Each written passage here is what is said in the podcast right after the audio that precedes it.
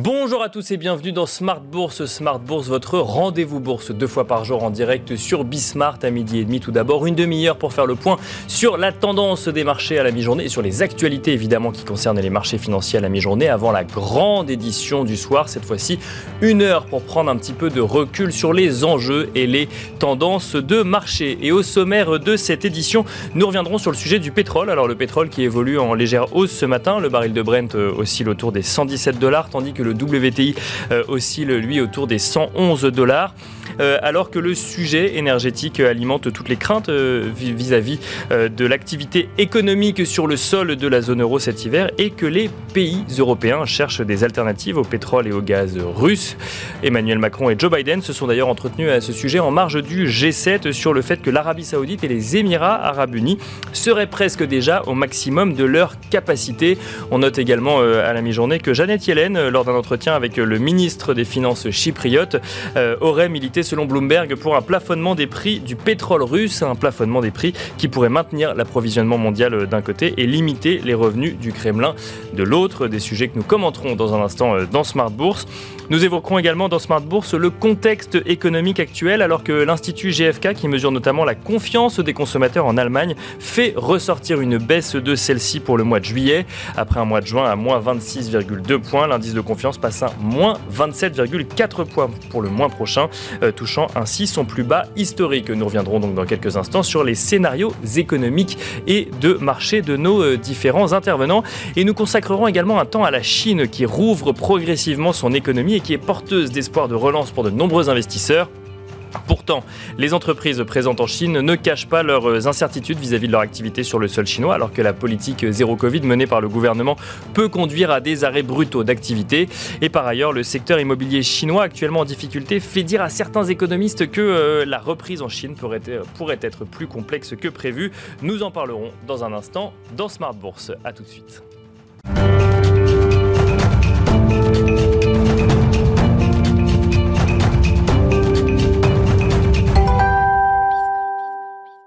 Et nous commençons comme d'habitude Smart Bourse avec Tendance mon ami, le résumé complet de l'actualité boursière du jour à la mi-journée proposé par Alix Nguyen. Le CAC évolue en nette hausse à la mi-journée. L'indice accueille chaleureusement la réduction de la quarantaine pour les voyageurs arrivant en Chine depuis l'étranger. Le pays n'imposera plus 21 jours de surveillance aux voyageurs.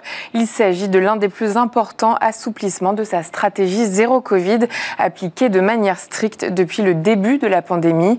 Le secteur du luxe en profite largement. LVMH, Kering et Hermès progressent. La Chine, où la Banque centrale a par ailleurs réaffirmé sa politique accommodante. L'absence de mauvaises surprises de la part de la BCE constitue aussi un facteur de soutien. À l'occasion du discours d'ouverture du forum annuel de la BCE à Sintra, Christine Lagarde a réaffirmé son intention de relever les principaux taux directeurs de 25 points de base en juillet et d'ajouter qu'une hausse plus importante pourrait intervenir en septembre si nécessaire. Celle-ci s'est est aussi attelé à rassurer en précisant que le nouveau programme d'achat d'obligations permettra d'empêcher un creusement excessif des écarts de rendement au sein de la zone euro. Parmi les derniers indicateurs publiés sans trop de surprise en juin, le moral des ménages français a poursuivi sa baisse et ce pour le sixième mois consécutif. Même tonalité en Allemagne où le moral des consommateurs devrait atteindre son plus bas historique en juillet. Sur le plan des valeurs à suivre aujourd'hui, on note que le secteur de l'énergie bénéficie bénéficie euh, de la remontée des cours du pétrole. Euh, Total Energy avance dans le vert. Euh, plus forte hausse du SRD, Aramis Group bondit sous l'effet d'une annonce selon laquelle le groupe rachète l'Autrichien Online Cars. L'opération a été financée par l'augmentation de lignes de crédit mises à sa disposition par Stellantis. Stellantis, dont le titre progresse aussi. Les actionnaires de Nissan réunis en assemblée générale ont rejeté la proposition visant à désigner Renault comme maison mère du constructeur japonais. Renault est en nette hausse. Et puis euh, Michelin avance aussi dans le vert suite à l'annonce de la cession de ses activités en Russie. Celle-ci aura lieu d'ici fin 2022. Le groupe précise par ailleurs que cette opération n'aura pas d'impact sur ses objectifs financiers. Voilà donc tendance mon ami, le résumé complet de l'actualité boursière du jour à la mi-journée proposé par Alix Nguyen.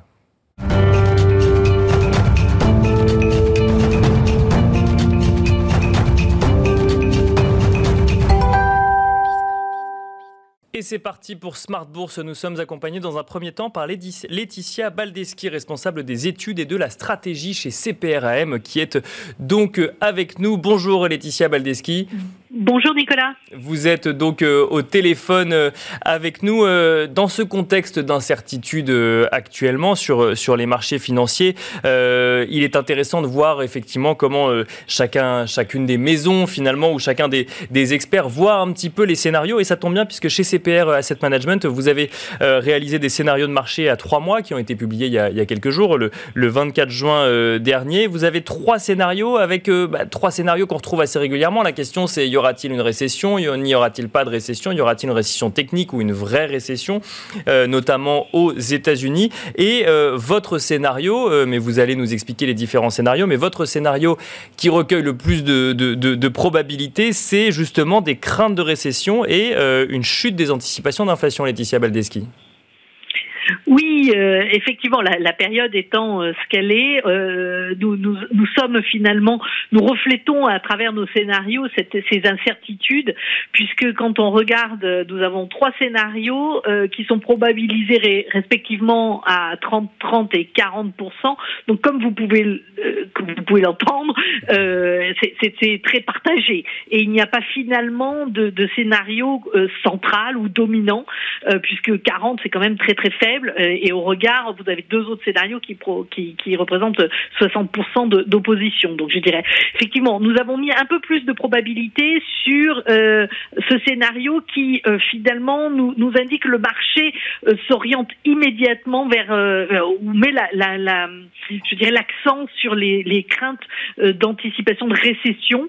Et, j'avoue, comme vous venez de le signaler, hein, que les, enquêtes de confiance, notamment des ménages en Europe, nous nous, nous, nous donne un peu de, de, de, lien finalement à ce et de poids à ce scénario, puisqu'on on, on le voit, hein, les, les, enquêtes sont en train de se retourner un petit peu partout. Alors c'était moins visible sur les PMI, mais ça l'est beaucoup sur les confiances des ménages.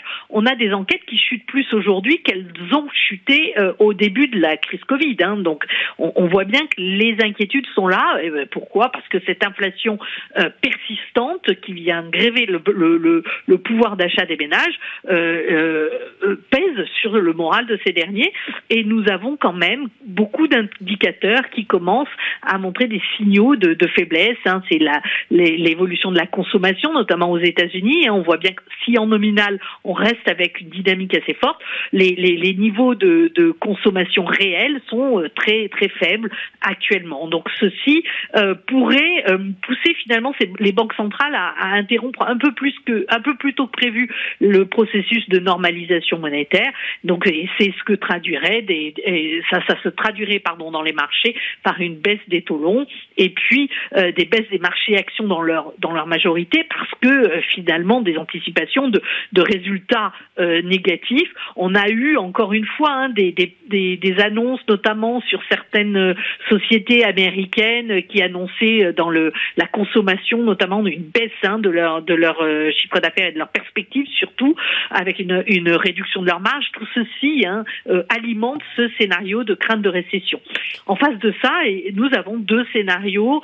Euh, le premier qui euh, est celui sur lequel, dans lequel nous voyons des banques centrales qui seraient toujours plus agressives parce que les tensions inflationnistes continueraient hein, d'être notamment alimentées par le, conflit ukrainien et les mesures, hein, comme on, peut les, observer jour après jour, notamment sur le, marché de l'énergie, qui crée une tension supplémentaire sur ce, cet approvisionnement en énergie en Europe avec la réduction des, des, livraisons de gaz russes notamment. Et ça, ça, ça entraîne hein, toujours les anticipations, des inflations, une inflation forte et des anticipations d'inflation qui se maintiennent.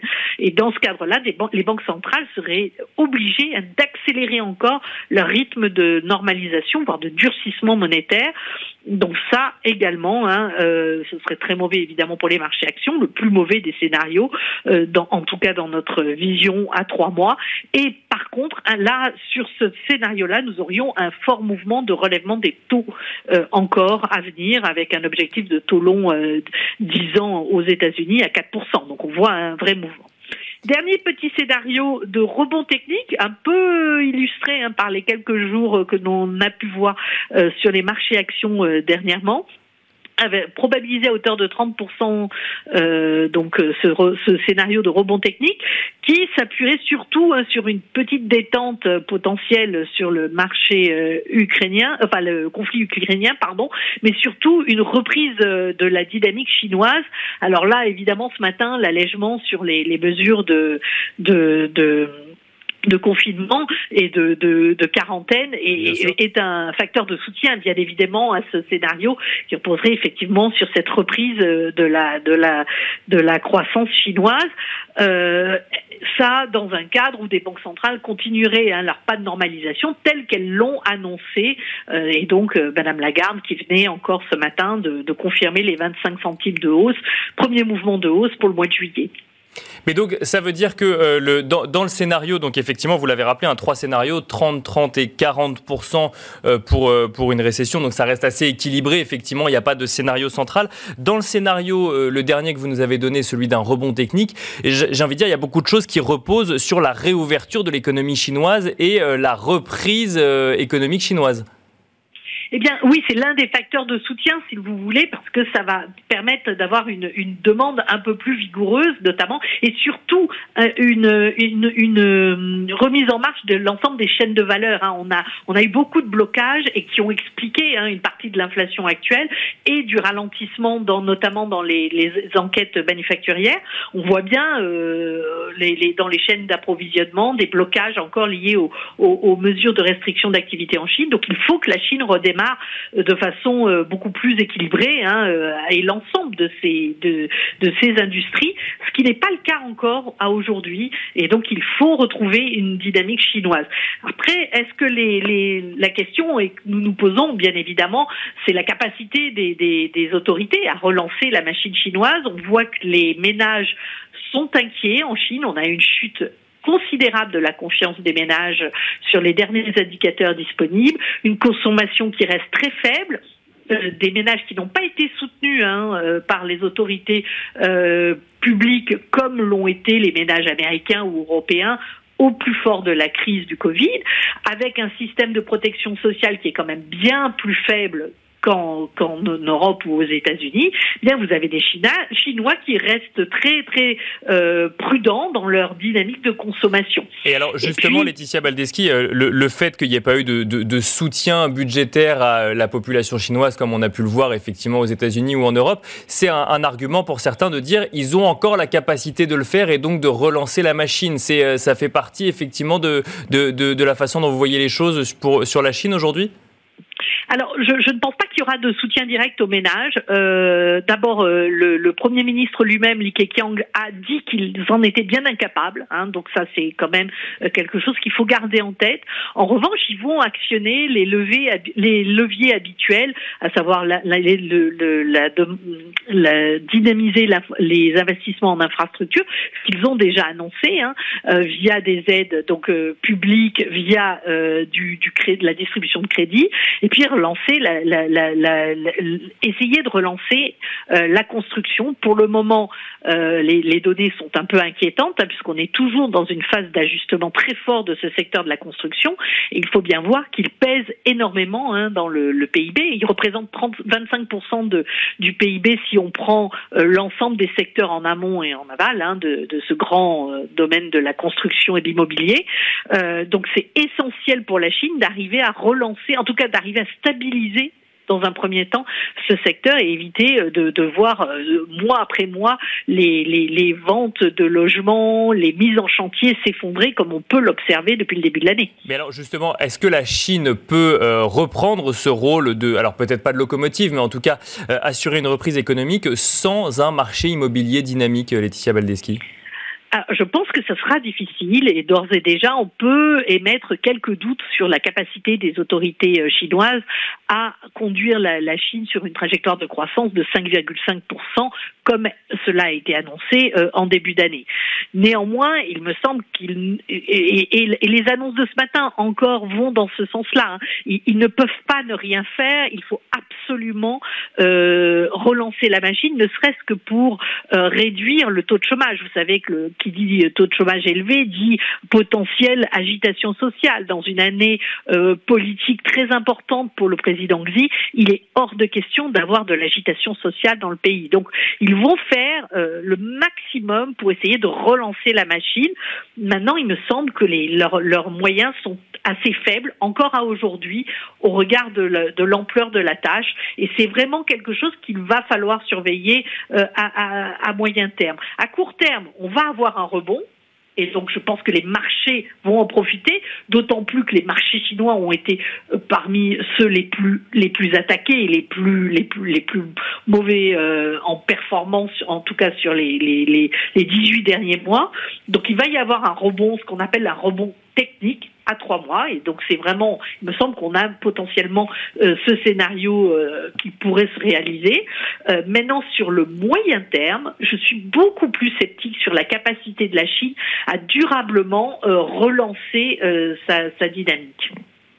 Merci beaucoup Laetitia Baldeschi d'avoir partagé euh, avec nous votre expertise donc euh, bah, sur le contexte actuel et plus précisément euh, sur les, scénarios économiques et de marché notamment en Chine. Laetitia Baldeschi, je rappelle que vous êtes responsable des études et de la stratégie chez CPRAM et quant à nous, on se retrouve tout de suite.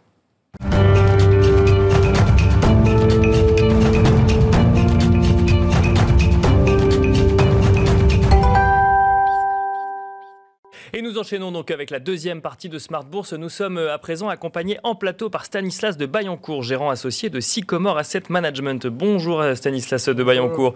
Bienvenue sur le plateau de Smart Bourse. Alors on va essayer de comprendre avec vous également euh, bah, quels sont vos scénarios un petit peu dans le contexte actuel où on l'a vu en première partie, les questionnements sont nombreux, que ce soit sur les comportements des marchés ou même sur les perspectives économiques, ne serait-ce que pour l'hiver prochain sur le sol européen ou, ou aux États-Unis. Alors je vous propose d'aborder ce sujet potentiellement sur le sol européen par le prisme du pétrole. Alors, on a plusieurs euh, pas forcément aux annonces, mais en tout cas nouvelles ce matin.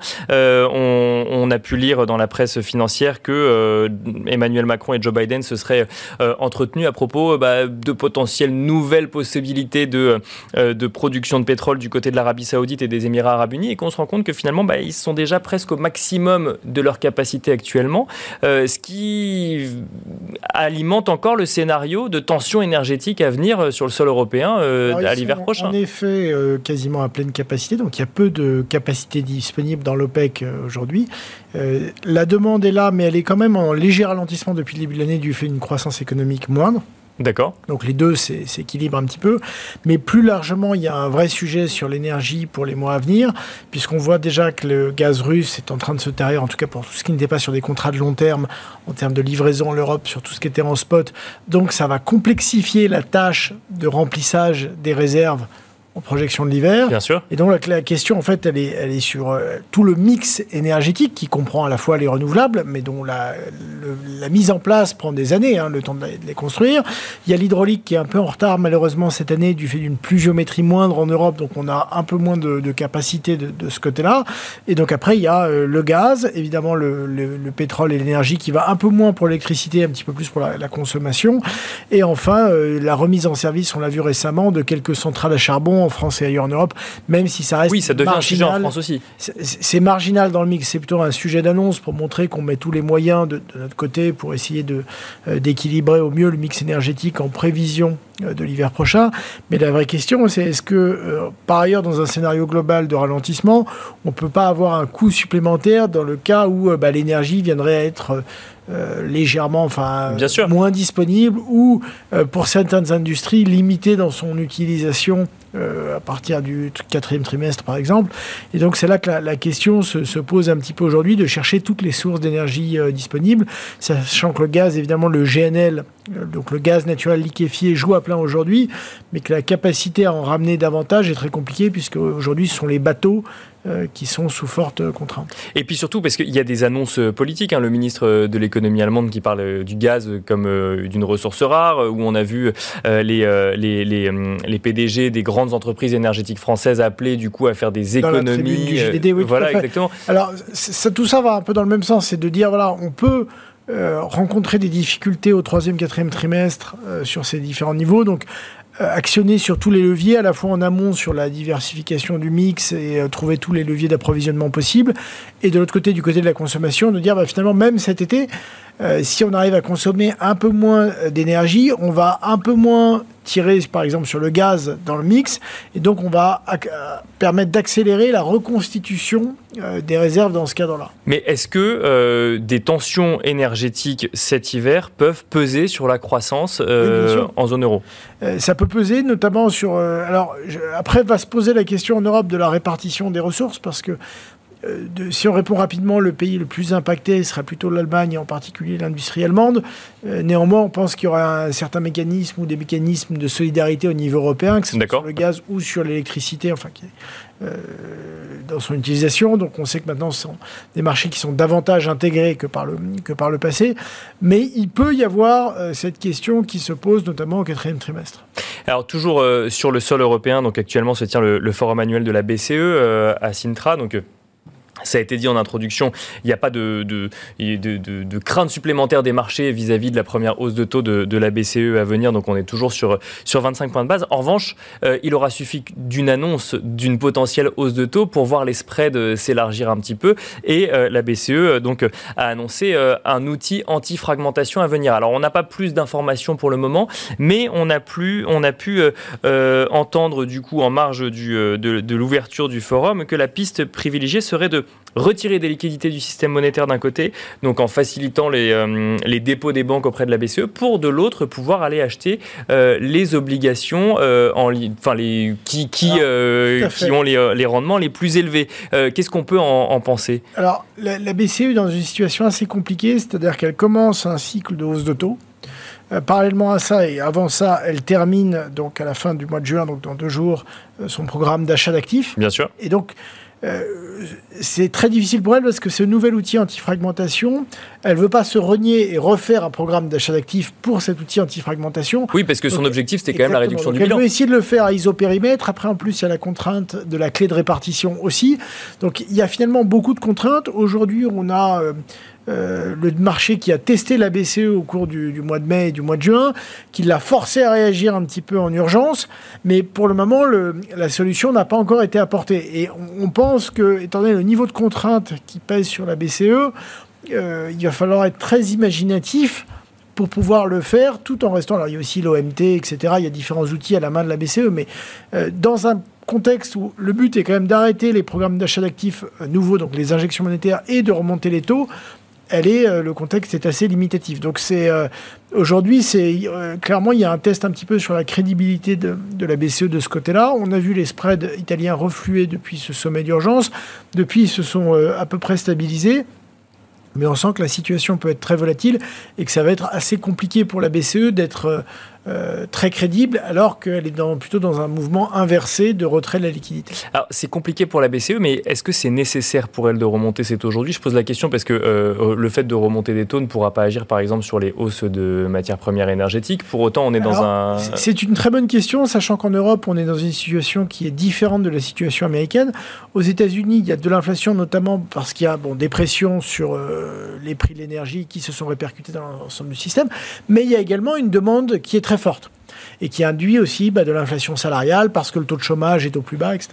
On n'est pas dans la même situation en Europe où la grosse partie de l'inflation, elle est venue du, euh, de la remontée des prix par euh, côté offre et pas par un surplus de demande, une demande qui serait beaucoup trop dynamique, beaucoup trop forte et qui engendrerait des hausses de prix. Et donc, c'est ce qui fait que certains membres de la BCE, notamment euh, en Italie, disent que la hausse de taux n'est pas exactement le bon outil pour le type d'inflation qu'on rencontre aujourd'hui. Mhm.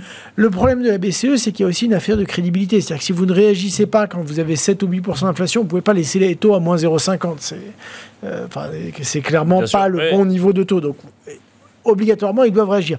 La question, c'est où est le, point d'arrivée? Et là où on attendait peut-être 0,5 ou 1 il y a encore 3 euh, mois, aujourd'hui, euh, les marchés attendent entre 1,5 et 2 en taux final. Est-ce que c'est voilà, que c'est le bon outil? Est-ce que c'est pas trop euh, dans un contexte de ralentissement économique? Et en même temps la Banque centrale, il faut qu'elle reconstitue des marges de manœuvre pour les prochains cycles euh, plus difficiles. Et ce qui est très compliqué aujourd'hui, c'est qu'elle est en train de normaliser sa politique alors qu'on a déjà le ralentissement monétaire qui arrive, euh, le ralentissement économique pardon qui arrive pour des raisons qui lui sont parties étrangères, notamment la guerre en Ukraine et donc la remontée des prix des matières premières.